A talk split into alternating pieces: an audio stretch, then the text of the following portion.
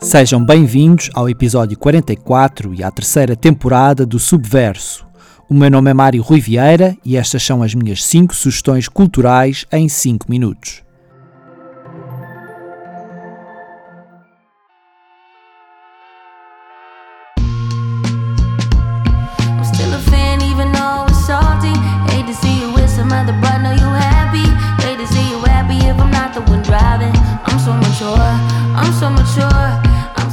Uns longos 5 anos depois de Control, o seu álbum de estreia, Cisa está de regresso com SOS, um disco longo e ambicioso que a reconfirma como uma das vozes mais seguras do RB contemporâneo.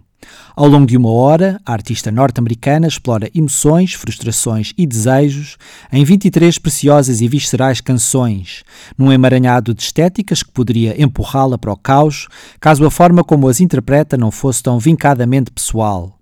A entrega é total, quer se deixe levar pela nostalgia de Nobody Gets Me, quer abraça a luminosidade de Good Days, mas é nos momentos mais cáusticos que a sua criatividade transborda. Em Kill Bill e Seek and Destroy, espreme o coração para destruir e reconstruir os cacos de relações passadas. Em Ghost in the Machine, que conta com a colaboração de Phoebe Bridgers, roga pelo humanismo perdido entre a vaidade e o medo de tudo que seja diferente. Numa minimalista special, lida com questões de autoimagem.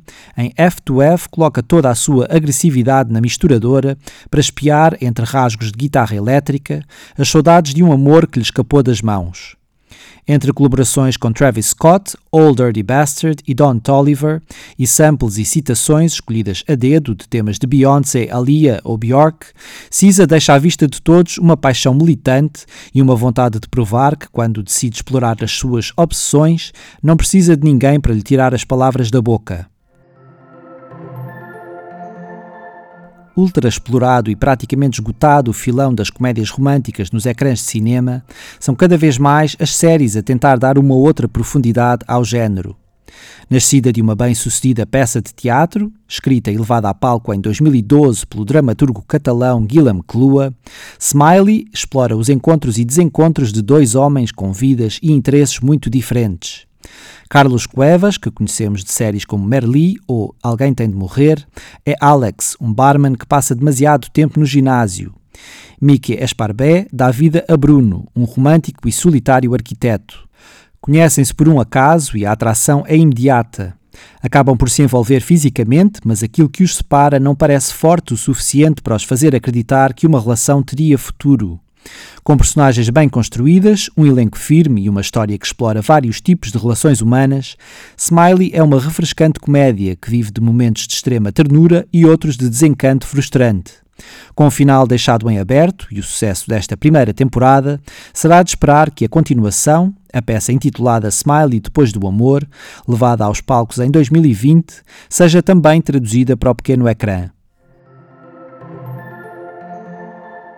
Pequenas Coisas como estas, de Claire Keegan, é apresentado como um romance histórico, afirmando-se como uma espécie de conto moral assente em acontecimentos bem reais tendo como cenário uma pequena cidade irlandesa na década de 80 do século passado, parte da escolha moral de Bill Furlong, um comerciante de carvão que, ao confrontar-se com a crueldade de membros da igreja local, em plena época natalícia, tem de decidir se mantém o silêncio podre que contagiara todos em seu redor ou se denuncia aquilo a que assistiu numa lavandaria de fachada ligada a um convento que, na verdade, só servia para explorar e abusar jovens mulheres.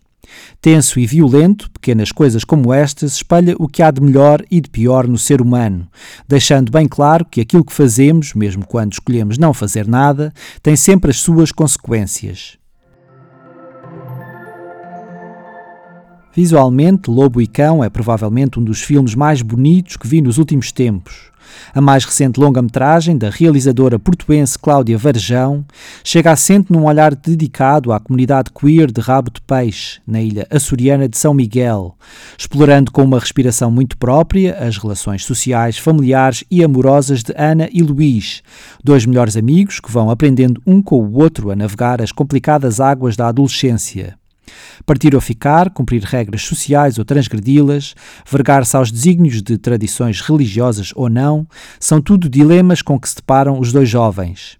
O maior problema é a exploração superficial de um argumento que tem tudo para ser fortíssimo, mas que acaba por ir perdendo vigor com os parcos diálogos. As interpretações de Ana Cabral e Ruben Pimenta, os amadores protagonistas, são, contudo, eletrizantes. Enganas uma vez, nunca fui de perdoar. Quem perdoa é Deus e eu não sou santa. Stereossauro, produtor e DJ que conhecemos como uma das metades da dupla Beat Bombers, regressa com nome de mulher, o primeiro avanço do novo álbum a editar em breve. Indo beber toda a força à interpretação sólida da fadista autodidata Ana Magalhães e à guitarra portuguesa de Ricardo Gordo, a canção com que encerra o subverso desta semana dá voz à revolta de uma mulher traída, que vira a mesa e mostra que não é pessoa de se deixar ficar no papel de vítima. São estas as cinco propostas da semana. Regresso no próximo domingo. Até lá, não se esqueçam, digam que vão daqui.